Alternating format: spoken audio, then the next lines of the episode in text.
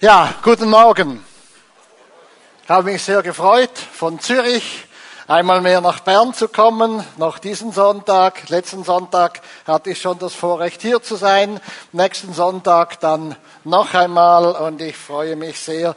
Nächsten Sonntag werden wir von der Engelskala hören. Ähm, die Engelskala, ich wollte mal eine Botschaft halten zur Engelskala in Nürnberg. Da haben sie gesagt, nein, wir wollen nichts zu tun haben mit Esoterik. Da habe ich gesagt, ja, Moment mal, also die Engelskala hat nichts mit Esoterik zu tun, sondern die Engelskala heißt Engelskala, weil sie von einem Herrn Engel erfunden wurde. So wie das Dieselauto Diesel heißt, weil der Erfinder eben Diesel geheißen hat.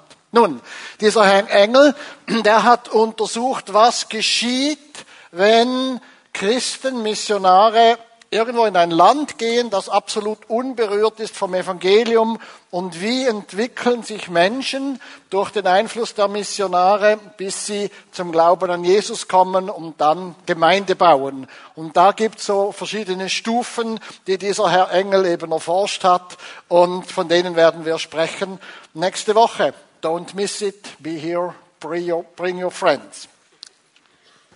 Heute geht's aber um Leben in der Fülle entdecken. Und das ist ja eigentlich, ähm, ja, eben bei Live-Seminar, da schreiben wir das große F, weil es eben um dieses Leben in Fülle geht. Ähm, und das möchte ich heute ein bisschen ähm, genauer erklären. Was ist da der Hintergrund? Nun in Johannes 10, Vers 10, da spricht Jesus, ich bin gekommen, um Leben zu bringen, Leben in der ganzen Fülle. Und wenn man den Zusammenhang anschaut, dann äh, schildert Jesus auch, wer ist der andere? Der Dieb ist nur gekommen, um zu lügen, zu stehlen und zu töten. Jesus aber ist gekommen, um das Leben in der Fülle zu bringen. Und es ist schon wichtig, dass wir den ganzen Zusammenhang sehen. Jesus kommt, weil ein anderer gekommen ist, der eben lügt, betrügt, stiehlt und am Ende tötet.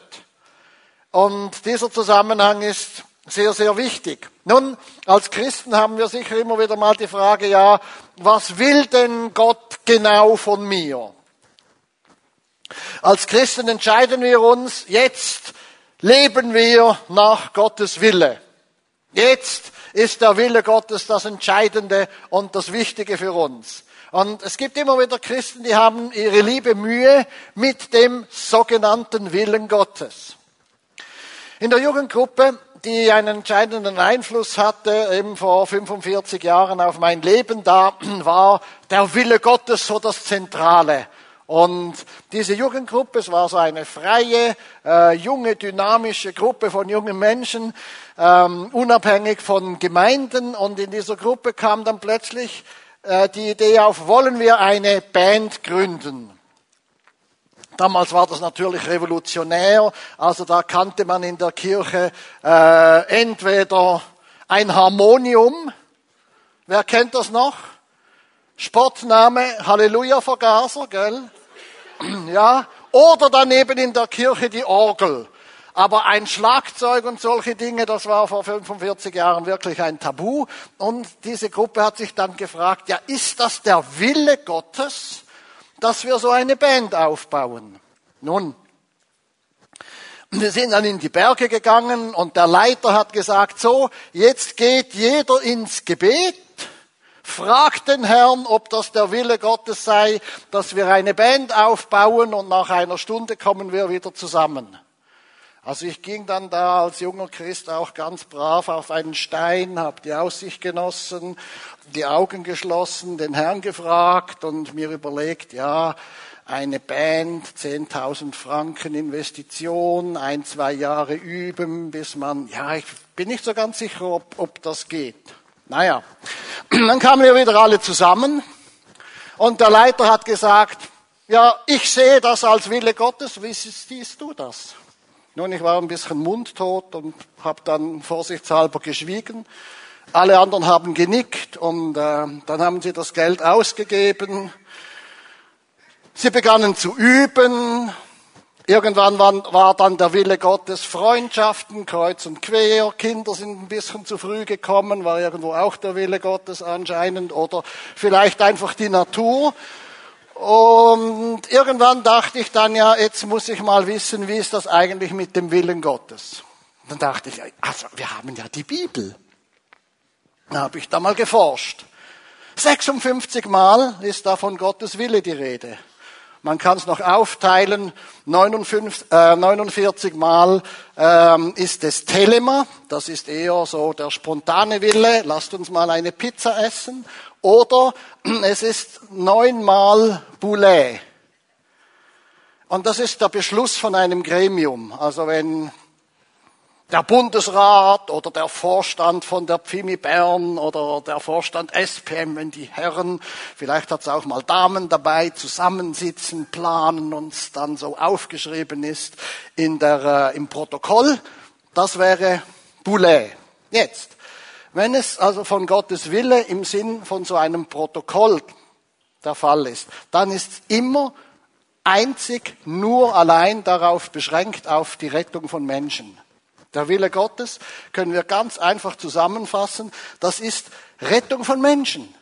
Das beginnt bei Abraham, Isaac, Jakob, Mose, David, Jesaja, Jesus am Kreuz. Das ist die ganze Vorbereitung, das ganze Volk Gottes. Alles geht auf Golgatha zu. Dort geschah der Wille Gottes, dass Gott selber das Opfer gibt zur Versöhnung zur Vergebung der Schuld, zur Wiederherstellung der Beziehung zum himmlischen Vater. Das ist der Wille Gottes. Und dann natürlich die Verkündigung davon. Und wenn wir im Gebet denken, ja, der Wille Gottes, das ist so und so, das wäre die Frau, die ich mir wünsche, das Auto, das ich gerne in der Garage stehen hätte und die neuen Vorhänge in der Wohnung. Es ist nicht schlecht für solche Dinge zu beten. Aber lasst uns dann vielleicht eher von Führung oder von einer Empfindung sprechen, wie auch immer, denn der Wille Gottes ändert sich nicht. Und es ist dann peinlich, wenn wir einmal sagen, das ist der Wille Gottes und jenes ist der Wille Gottes. Ich kann sagen, ja, ich habe die Führung von Gott so verstanden. Und später habe ich die Führung von Gott anders verstanden. Das ist ja sogar im Leben von Paulus so. Das macht ja auch nichts. Wir lassen uns vom Herrn führen und er führt uns gemäß unserem Verständnis, gemäß unserer Einsicht, dort wo er uns haben will. Aber der Wille Gottes, der ist immer derselbe. Da geht es darum, dass Menschen gerettet werden. Und das ist eine wunderbare Sache. Das ist Leben in Fülle entdecken. Das ist eine Beteiligung an, an diesem gewaltigen Werk von Gott. Und ich möchte ein paar kurze Geschichten erzählen. Zu Beginn dieses Jahres hat in Reigoldswil, das ist der, die einzige Ortschaft im Kanton Basel-Land mit einer Seilbahn, 1600 Einwohner, zentrales historisches Gebäude, Restaurant Sonne. In diesem Restaurant haben sich Christen versammelt. 20 Christen haben sich vorbereitet für ein Live-Seminar, haben über Monate gebetet und diese 20 hatten neun Gäste, mit denen sie sich dann in der Sonne getroffen haben. Und in der Sonne ist für viele die Sonne aufgegangen. Sie haben das Licht der Welt, Jesus Christus, erblickt und in ihr Herz aufgenommen. Sie haben Leben, ein Stück weit Leben in Fülle entdeckt. Ein kleiner Hauskreis. 20 Leute. Irgendwo in einem, fast in einem Bergdorf in der Schweiz, so Halbberg, gell? haben gebetet. Haben sich hineinnehmen lassen in dieses Geheimnis von, vom Willen Gottes. Dass sein, seine Botschaft verbreitet wird. Und haben erlebt, wie Menschen Jesus angenommen haben. Leben in Fülle entdecken. Eine Mathematiklehrerin in Albanien, sie heißt Arta. Ihr Sohn ist einer der besten Nachwuchstalente in Mathematik in ganz Albanien. Der ist so alle paar Samstage wieder irgendwo an einem Mathematikwettstreit da in Albanien. Ihr Mann ist Pastor seit Jahren. Und in dieser Gemeinde begannen sie mit Live-Seminaren zu arbeiten. Und in relativ kurzer Zeit hat sich die Gemeinde verdoppelt. Und sie hat gesagt, weißt du, Seit wir mit diesen Live-Seminaren arbeiten, ist mir als Pastorenfrau ganz neu bewusst, was eigentlich mein Auftrag ist. Und ich begann zu beten für die anderen Lehrerinnen und Lehrer bei uns am Gymnasium. Und stell dir vor, eine Frau, eine Lehrerin hat den Weg zu Jesus gefunden. Wow. Leben in Fülle entdecken eine Pastorenfrau, gewöhnt an schöne, nette, traditionelle Leben in ihrer Gemeinde. Mein Mann verkündet das Evangelium, ich unterrichte Mathematik und plötzlich merkt sie, ha, das Gymnasium ist auch ein Ort, um den Willen Gottes zu tun, um Leben in Fülle zu entdecken. Anton in der Ukraine hat in einem Live-Seminar einen jungen Mann, Roman. Ein begeisterter Motorradfahrer, hin und wieder mal Party feiern, möglichst jede Woche. Und er kommt ins Live-Seminar. Was? Mein Leben Jesus geben? Mein Leben verändern? Kommt nicht in Frage. Umso mehr startete er wieder Partys und bei einem Wettrennen durch Kharkov, irgendwo mit 170 auf der Hauptstraße, hat er die Kontrolle über sein Motorrad verloren, sauste durch die Luft, landete irgendwo schrecklich im Krankenhaus. Er hat es überlebt, aber viele Brüche. Und dann kommt einer, der Anton, besucht den Roman Ah ja, Leben in Fülle. Das ist anscheinend nicht das mit dem Motorrad. Möchtest du es dir nicht noch einmal überlegen? Und so hat er ihn immer wieder besucht. Und Roman hat gemerkt, irgendwo hat er was verpasst in der Entscheidung für Jesus. Als ich das letzte Mal in Krakow war in der Gemeinde, da war hinten im Technikbereich Roman. Er hat Leben in der Fülle gefunden. Er ging zwar noch eine ganze Weile an Stöcken, aber unterdessen hat, hat er Heilung gefunden für seinen Körper und noch viel mehr für seine Seele. Leben in Fülle entdecken, das war schon eine Frage zur Zeit von Jesus. Ein Schriftgelehrter fragt, was muss ich tun, um das ewige Leben oder das Leben in Fülle, das Leben, das Gott für mich bereit hat, zu bekommen? Und Jesus als Meister, als Lehrer lässt ihn einfach mal die Frage selber beantworten. Ja, was steht denn im Gesetz geschrieben? Lieber Schriftgelehrter, lieber Pharisäer, liebes Mitglied der Pfimi Bern, was steht im Gesetz? Was ist das ewige Leben? Was ist Leben in Fülle? Und dieser Schriftgelehrte kannte natürlich die Schrift und es war natürlich so, wie wenn Jesus gefragt hätte, ja, was ist eigentlich das ABC und was ist einmal eins? Weil für die frommen Juden war dieser Text eigentlich ihr Grundbekenntnis. Du sollst den Herrn, deinen Gott, lieben von ganzem Herzen, von ganzer Seele, von allen Kräften und vom ganzen Gemüt und deinen Nächsten wie dich selbst. Ist doch spannend. Also wenn ich so an die Juden in Zürich denke, dann sieht man sie so ähm, durch die Straßen gehen am Freitagabend, wenn für sie der Sabbat beginnt, in ihren schwarzen Gewändern und mit ihren schönen Hüten und mit den Zapfenlocken und allem Möglichen. Denkt man, ja, also was ist das für eine religiöse Gesellschaft, diese Juden über Jahrhunderte, Jahrtausende äh, frönen sie da ihren Traditionen. Aber der Grund, die Grundberufung, die Grundidentität vom Volk Gottes, schon vom ersten Volk Gottes ist das. Den Herrn, deinen Gott lieben von ganzem Herzen, von ganzer Seele, von allen Kräften und vom ganzen Gemüt und deinen Nächsten wie dich selbst. Und eigentlich würden wir sagen, ja, das ist doch einfach, das haben wir auch schon gehört. Dafür müssen wir nicht in den Gottesdienst, das hörten wir schon in der Sonntagsschule.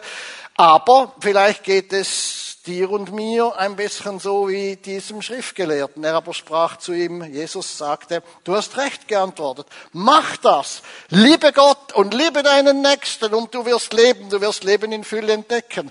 Und er wollte sich rechtfertigen und sagte, ja, wer ist denn mein Nächster? Und hast du auch schon gemerkt, dass es einfacher ist, den Übernächsten zu lieben? Ja, Geld zu geben für die in Afrika. oder für Flüchtlinge in Syrien oder irgendwo zu sagen, ja, ja, ich, ich, ich liebe viele Menschen, jetzt nur nicht gerade die Nächsten. Weil die sind ja am nächsten. Da ist ja dann am schwierigsten. Eben und diese Geschichte vom barmherzigen Samariter, die erzählt Jesus dann. Jesus antwortete und sprach, es war ein Mensch, der ging von Jerusalem herab nach Jericho und fiel unter die Räuber. Die zogen ihn aus, schlugen ihn, machten sich davon und ließen ihn halbtot liegen. Es traf sich aber, dass ein Priester dieselbe Straße hinabzog. Und als er ihn sah, ging er vorüber. Desgleichen auch ein Levit. Als er zu der Stelle kam, sah er ihn und ging vorüber. Ein Samariter aber, der auf der Reise war, kam dorthin und als er ihn sah, jammerte er ihn. Und er ging zu ihm, goss Öl und Wein auf seine Wunden, verband sie ihm, hob ihn auf sein Tier und brachte ihn in eine Herberge und pflegte ihn. Am nächsten Tag zog er zwei Silbergroschen heraus, gab sie dem Wirt und sprach, pfleg ihn, und wenn du mehr ausgibst, will ich's dir bezahlen, wenn ich wiederkomme. Wer von diesen dreien meinst du, sagt Jesus, ist der Nächste gewesen dem, der unter die Räuber gefallen war? Der sprach. Der die Barmherzigkeit an ihm tat. Da sprach Jesus zu ihm, so geh hin und tue desgleichen. Liebe Freunde, liebe Gemeinde, liebe Schwestern und Brüder, wir alle, inklusive wir Pastoren hier auf der Bühne, stehen in der Spannung zwischen Religiosität und echter Liebe. Religiosität und tatsächlich einem Leben in Fülle. Zur Zeit von Jesus waren ja die Schriftgelehrten und Pharisäer nicht schlechte, böse Leute. Nein, das waren ja jene, die erstens mal zum Volk Gottes gehörten. Es waren ja keine Römer, keine Ägypter, keine Syrer und was es sonst noch alles an Völkern damals gab, keine Griechen. Sie gehörten zum Volk Gottes, also zu den Juden. Dann waren sie ja erst noch in diesem Volk Gottes die Elite, nämlich die Schriftgelehrten und Pharisäer, die Priester und die Leviten. Also jene, die ganz im Zentrum von Gottes Willen hätten stehen sollen. Oder mindestens den Eindruck hatten, dass sie im Zentrum von Gottes Willen stehen. Und nun kommt Jesus und entlarvt die ganze Frömmigkeit und Religiosität als Heuchelei können das in der Bibel nachlesen. Wehe euch Schriftgelehrte und Pharisäer. Da gibt es ein siebenfaches Wehe. Fehlt jetzt die Zeit, darauf einzugehen. Aber wir müssen uns die Herausforderung gefallen lassen, dass zwischen dem Leben in Fülle und der Religiosität eine Spannung besteht. Und ich hatte das Vorrecht, noch fünf Jahre in meinem Leben Kirchengeschichte intensiver zu studieren.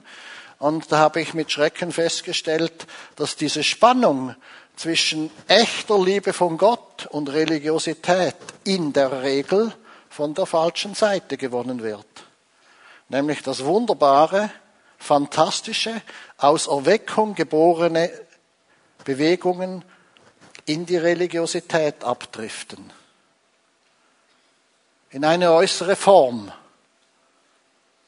Und schlussendlich nicht selten von der Bildfläche wieder verschwinden. Und in dem Sinne ist es natürlich eine Herausforderung. Wir sind eine Pfingstbewegung, wir sind eine Pfingstgemeinde. Wir haben ein 100 Jahre Jubiläum hinter uns. Und wir haben viel erlebt. Da sind Tausende, weltweit nimmt man an, etwa 600 Millionen durch die Bewegung, aus der wir stammen, zum Glauben gekommen. Welch eine Kraft. Aber haben wir die Zukunft in Sack? Können wir sagen, kein Problem, Bern wird bald einmal zu Jesus kommen und Tausende werden ihn ehren und anbeten. Wir machen das mit links. Ganz sicher nicht. Wir spüren die Herausforderung, was geschieht mit uns als Gemeinde, was geschieht mit uns als SPM, als Bewegung. Driften wir Richtung Religiosität, äußere, formelle Frömmigkeit oder sind wir erfasst von dieser Kraft der Liebe? Und diese Herausforderung, die ist sehr, sehr real. Wenn ich jetzt die Geschichten erzählt habe von diesem Hauskreis in Reigoldswil, von Arta Xelili in Albanien, vom Anton Kraft in der Ukraine, es sind Menschen, die sagen, nein, Religiosität ist nicht genug. Und dieser Schriftgelehrte war ja auch irgendwo mit der Religiosität der Juden in der damaligen Zeit nicht so ganz befriedigt. Darum hat er ja Jesus gefragt. Und es ist die Frage, ja, hast du auch eine Frage? Und was ist eigentlich der Wille Gottes für mich? Lebe ich wirklich in der Kraft und im Feuer des Heiligen Geistes oder habe ich mich einfach an eine äußere Performance gewöhnt? Ich weiß schon, was der Zellenleiter dann hören will. Ich weiß, was die Pastoren hören will. Äh, ich lebe so ein bisschen, darf ich das mal sagen? So ein bisschen, ja, so in meiner Jugend, da kamen die Beatles auf und ich erinnere mich noch, wie ich zum Radio gerannt bin und dann Obladi, Oblada und, und We all live in a yellow submarine. Und so sind wir doch Christen manchmal. Eine Stunde pro Woche auftauchen im Gottesdienst und dann wieder das Leben, das so ganz anders ist, als was wir im Gottesdienst leben, hören, singen und äußerlich vorgeben. Jetzt ist die Frage, möchtest du aus diesem gelben U-Boot äußerer Religiosität herauskommen und sagen, ich will das Ganze, ich will das Feuer, ich will die Kraft von oben ich will das tun, was Gott von mir möchte. Und das können wir erleben, wenn wir uns auf Jesus fokussieren und einmal uns noch einmal vor Augen halten, ja, was, was hat Jesus gelebt? Warum ist er vom Himmel gekommen? Und er ist ja eigentlich selber der große, barmherzige Samariter. Einfach jetzt in der geistlichen Dimension. Er war im Himmel. Und er hat vom Himmel her gesehen, wie der Teufel und die Schlange die ganze Menschheit verführt, belügt, in sinnlose Süchten und Abhängigkeiten und Verstrickungen hineinzieht, von Gott wegzieht und schlussendlich tötet und reif macht für die Hölle. Das hat Jesus vom Himmel gesehen. Und das hat das Herz Gottes, das Herz des Schöpfers, das Herz des Vaters erschüttert. Und er konnte nicht zusehen, wie der Feind seine Schöpfung zerstört und seine Menschen in den Abgrund reißt. Und es hat ihn bewogen, auf die Erde zu kommen. Und das heißt, er erniedrigte sich selbst. Er kam nicht im Kaiserpalast von Rom zur Welt und nicht mit Ehren irgendwo beim hohen Priester in Jerusalem, sondern im Stall von Bethlehem. Unter unglaublichen hygienischen Verhältnissen. Und er starb unter unvorstellbar schrecklichen Verhältnissen, verachtet, verlacht, angespuckt. Und war bereit als Gott. Deine und meine Sünde deine und meine Gottlosigkeit, deinen und meinen Leichtsinn zu tragen am Kreuz von Golgatha. Und darum bedeutet Leben in Fülle zu entdecken, einmal zu sehen, klar haben wir eine Not auf dieser Erde mit dem Herrscher in der Türkei, und der Macht, die er sich anmaßen will. Und da gibt's noch andere Herrscher, ich brauche die Namen gar nicht zu sagen, die kommen sofort hoch. Man kann Amerika, Nordkorea oder Russland denken oder wohin auch immer. Und dann denken wir, das ist die Not. Diese Menschen, die, die Fehler machen, die Macht haben, die, das, die ihre Völker unterdrücken. All die Herrscher in Afrika und so weiter und so fort. All die Schwierigkeiten bei uns.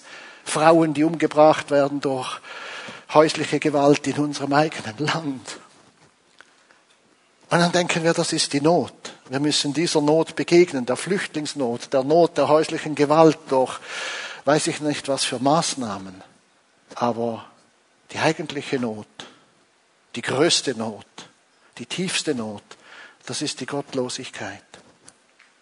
Das ist, dass die Menschen den Zusammenhang mit Gott verloren haben und dadurch auch den Zusammenhang mit dem guten Gewissen den Zusammenhang mit, damit, dass sie ihr Leben zum Wohl ihrer Mitmenschen einsetzen und nicht nur zum Wohl ihres eigenen Reichtums und ihrer eigenen Macht. Und seht, liebe Geschwister, hier sind wir als Christen herausgerufen und auch herausgefordert, dass wir einfach in diese Welt hinein sagen, die Not ist eine geistliche Not. Die Not ist die Unabhängigkeit des Menschen von Gott. Die Not ist die Sünde. Und wenn wir die Hauptnot nicht lösen und wenn die Hauptnot nicht gelöst wird, dann wird es wenig bringen, wenn wir irgendwelche andere Nöte versuchen zu lösen.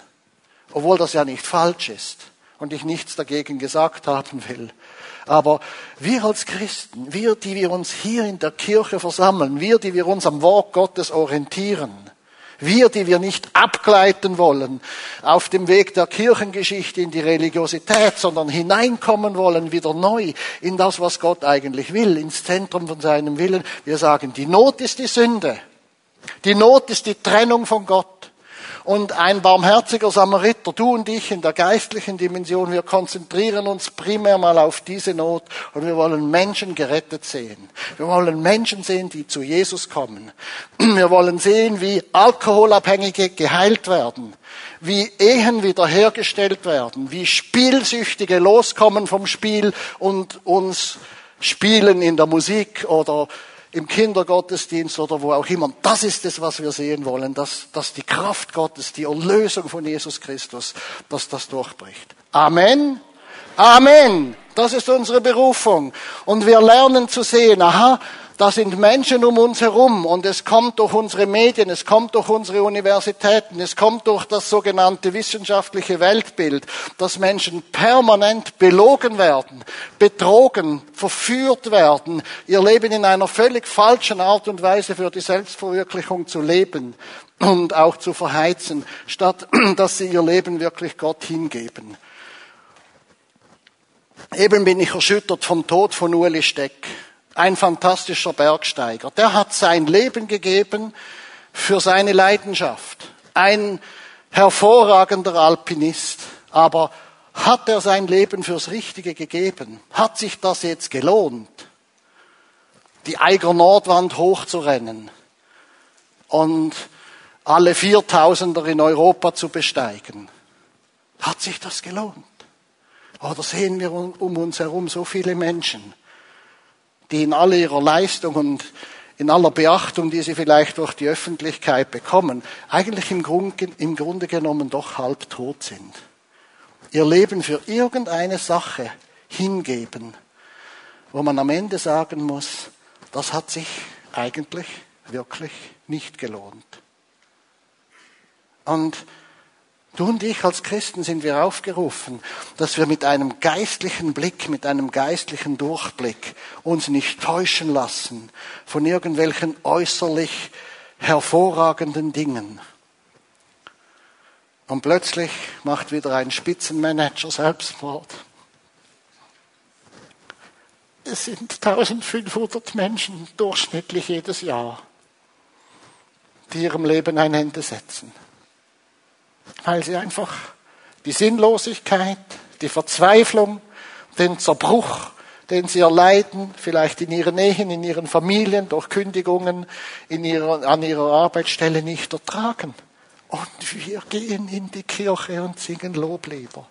Es ist nicht falsch, versteht mich. Aber wenn wir stecken bleiben bei der Religiosität, die gut ist und eine äußere Form ist, aber im Herzen nicht erfasst sind von der Liebe Gottes. Können wir uns erinnern an 1. Korinther 13. Aber ich hätte der Liebe nicht, so ist alles andere nichts wert, die ganze Religiosität. Und darum geht es darum, dass wir mit einem scharfen Blick, mit einem klaren Blick sehen, die Not unserer Zeit ist die Sünde. Und das Verderben unserer Zeit, auch das Verderben unserer Massenmedien und die ganze Bewegung, die da ist, ist, dass alles weggeht vom Kreuz, weggeht von Jesus, weggeht von der Bibel, weggeht von der Eindeutigkeit und Klarheit, dass es keinen anderen Weg zur Rettung und keinen anderen Namen zum Heil gibt, aus nur den Namen von Jesus. Und hier sind wir gerufen als Christen zu sagen, nein, wir sind nicht einfach wie der Priester und, und, und der Levit. Wir gehen an diesen halbtoten Menschen um uns herum nicht einfach vorbei, sondern wir wollen sein wie der barmherzige Samariter. Wir wollen sie sehen in ihrer Not. Wir wollen sie sehen in ihrer Schwierigkeit. So wie Arta sich nicht beeindrucken lässt, dass da noch andere äh, Lehrerinnen und Lehrer sind am Gymnasium in Fier, sondern dass diese gelehrten Menschen eigentlich halb tot sind, die Beziehung zu Gott verloren haben und nur etwas kann ihnen helfen, nämlich die Beziehung zu Jesus. Und damit diese Menschen die Beziehung zu Jesus finden, braucht es eben diese Alta, die für eine ihrer Lehrerinnen, Kolleginnen beginnt zu beten.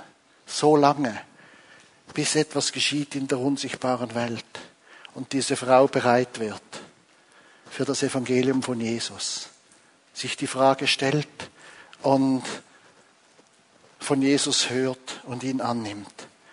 Liebe Geschwister, wir sind herausgerufen, die Menschen am Wegrand, in unserer Nachbarschaft, an unserem Ausbildungsort, in unserer Familie, sie zu sehen und wir sind herausgerufen, dass uns die Not trifft. Man kann sich natürlich verschließen. Man kann sich daran gewöhnen, einfach nur das zu sehen, was unsere äußeren Augen sehen. Aber einer der Dichter unserer Zeit hat gesagt, die Emotionen, er hat gesagt, but your eyes are telling you lies. Was du mit deinen Augen siehst, ist eigentlich im Grunde genommen nicht wahr. Wir können nur mit den geistlichen Augen, nur berührt vom Heiligen Geist, sehen wir, was wirklich geht. Sehen wir die Menschen in ihrer Verlorenheit und empfangen wir vom Heiligen Geist auch einen Auftrag, wo wir spüren, wie Anton gespürt hat, so, Jetzt sagst du nicht einfach, okay Roman, du hattest ja die Chance im Live-Seminar, jetzt hast du dich nicht bekehrt, jetzt liegst du halt im Krankenhaus. Selber schuld. Nein, er geht hin. Er besucht ihn. Er fährt ihn Sonntag für Sonntag mit seinem eigenen Auto in, in den Gottesdienst, damit dieser Roman noch einmal überlegen kann, ja, wie ist jetzt das mit meinem Leben? Und brauche ich nicht eigentlich schlussendlich vor allem die Beziehung zu Gott. Und schaut, wenn das geschieht, dass in, in deinem und in meinem Herzen der Wunsch aufbricht, ich möchte eben diesen Roman sehen, wie er zu Jesus kommt. Ich möchte Menschen in meiner Nachbarschaft sehen, wie sie zu Jesus kommen. Und eben nicht einfach pauschal, sondern ganz konkret. Mit diesem Fischernetzgebet haben wir eine wunderbare Möglichkeit, dass wir sagen, jeder beginnt für drei Leute zu beten. Und in der Hauszelle erzählen wir einander, aha, jawohl, ich bete für Guido, ich bete für Simon und für Dagmar. Und wenn du mich das nächste Mal siehst, frag mal, wie, was ist geschehen in der Beziehung zu diesen Menschen. Wir brauchen einander. Ich bin auch alleine zu schwach. Ich brauche Christen um mich herum, die sagen, hey Urs, schlaf mal nicht ein. Wach mal auf. Pack die Chance von deinem Leben und stelle dich Gott zur Verfügung, dass er dich brauchen kann. Und schaut, es ist so entscheidend wichtig. In dieser Geschichte heißt es, der Samariter goss Wein und Öl auf die Wunden von diesem Opfer. Das war die damalige Zeit. Aber im übertragenen Sinn bedeutet es, Menschen brauchen die Verkündigung von Jesus. Sie müssen das hören. Schau mal, für den Mist, für das, was du eingebrockt hast, ist einer gestorben.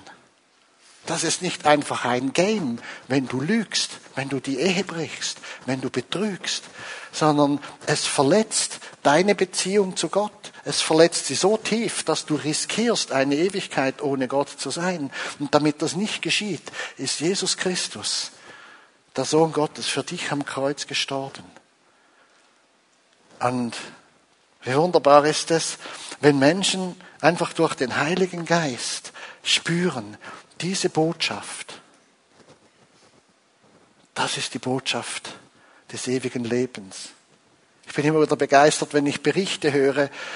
Wir haben ja in der Schweiz jetzt etwa 100 Gemeinden, die regelmäßig mit Live-Seminare arbeiten. Und ich bin diese, äh, in diesem Monat noch in, in Moskau, um Leute auszubilden an einem theologischen Seminar in Odessa am Schwarzen Meer.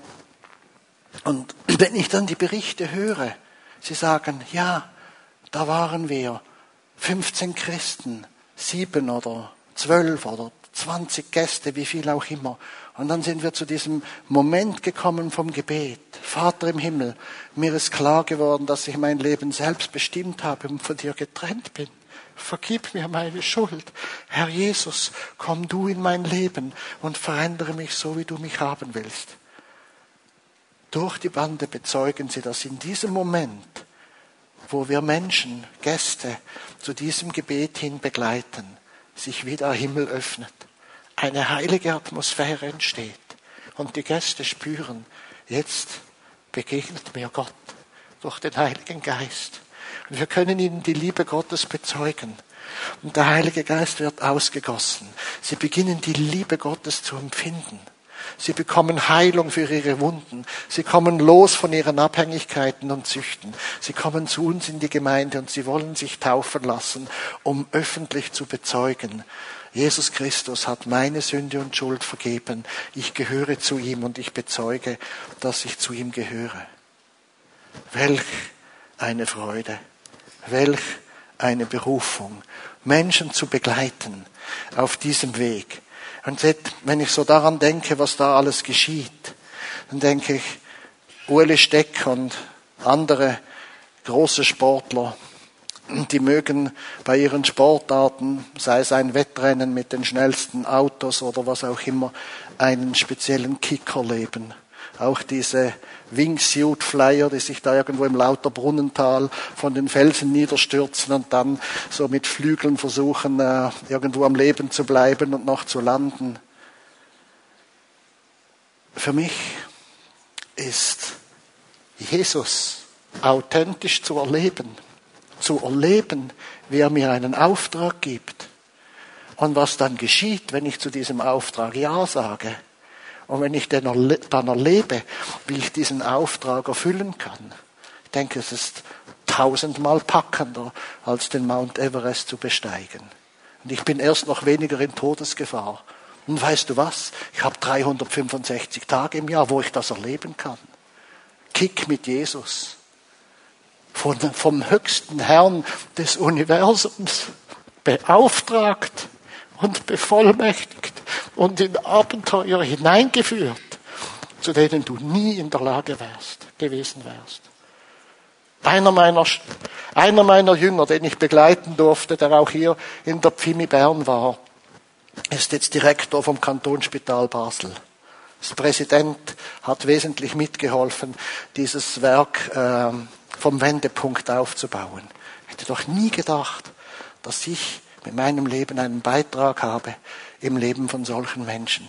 Und es geht ja nicht um mich, sondern es geht um, um, um dich und mich und dass Gott für uns alle Aufträge hat, die unsere Vorstellung und was wir von uns her machen könnten, bei weitem übertreffen. Stell dir mal vor, durch dich kommt ein Mensch zu Jesus und durch diesen Menschen seine ganze Familie und durch diese Familie die Verwandtschaft und das hat Auswirkungen in 10, 20, 50 Jahren und nur weil du bereit warst, dich zu überwinden und zu sagen, also ich gehe hin, also ich lade ihn ein und wenn er Nein sagt, gehe ich noch einmal hin und wenn er nochmals Nein sagt, gehe ich noch einmal hin und ich kenne keine Gnade, ich kenne nur die Gnade des Herrn und der soll gerettet werden. Es ist mal vielleicht ein bisschen ein Stress und leicht unangenehm und wir verletzen vielleicht sogar mal ein bisschen unsere schweizerische Höflichkeit. Aber was nützt es, wenn die Menschen wegen unserer schweizerischen Höflichkeit zur Hölle fahren? Es hat niemand gewonnen dann. Und es ist Amen.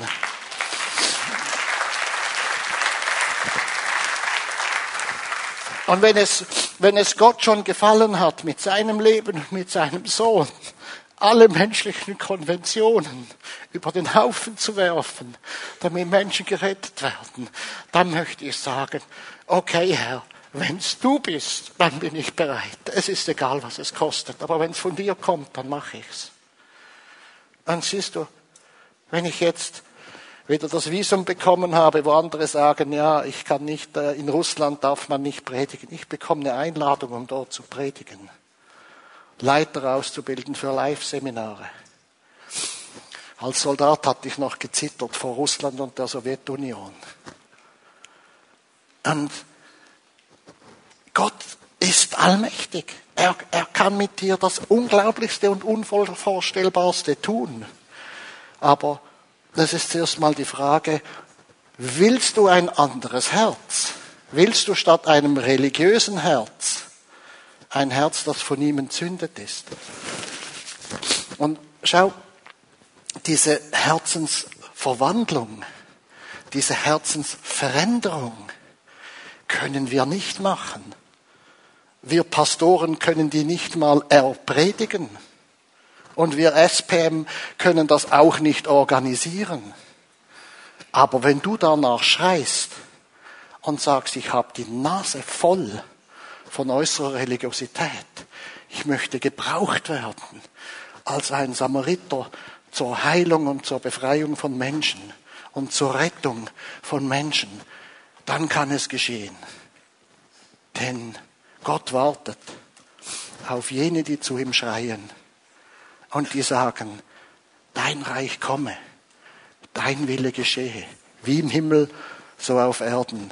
Und auf Erden würde heißen, wie im Himmel, so auch in meinem Herzen. Und so ist die Frage, möchtest du das heute so beten?